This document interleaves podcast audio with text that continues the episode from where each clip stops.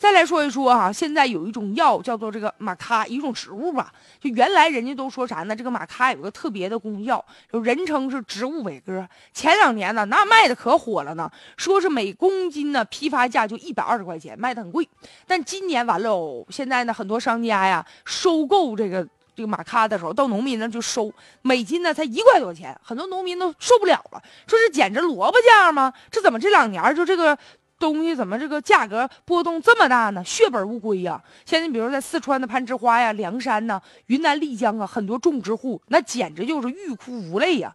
原来呀，这玛咖是一点点你都找不着，卖的贵贵不说，一咖难求。现在就是啥呢？跳楼价跌到冰点了。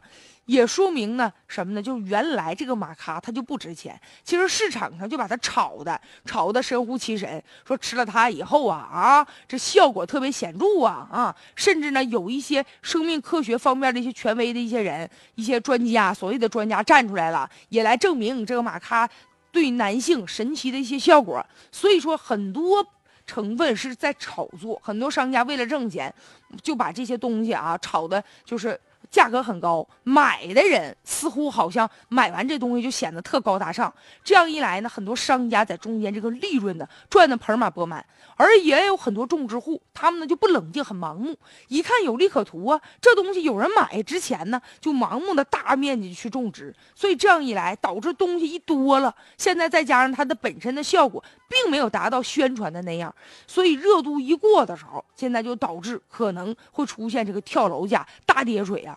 而且呢，就是现在也有人就反思说，以后种东西的时候啊，也不要跟风，不能光看眼前的利益。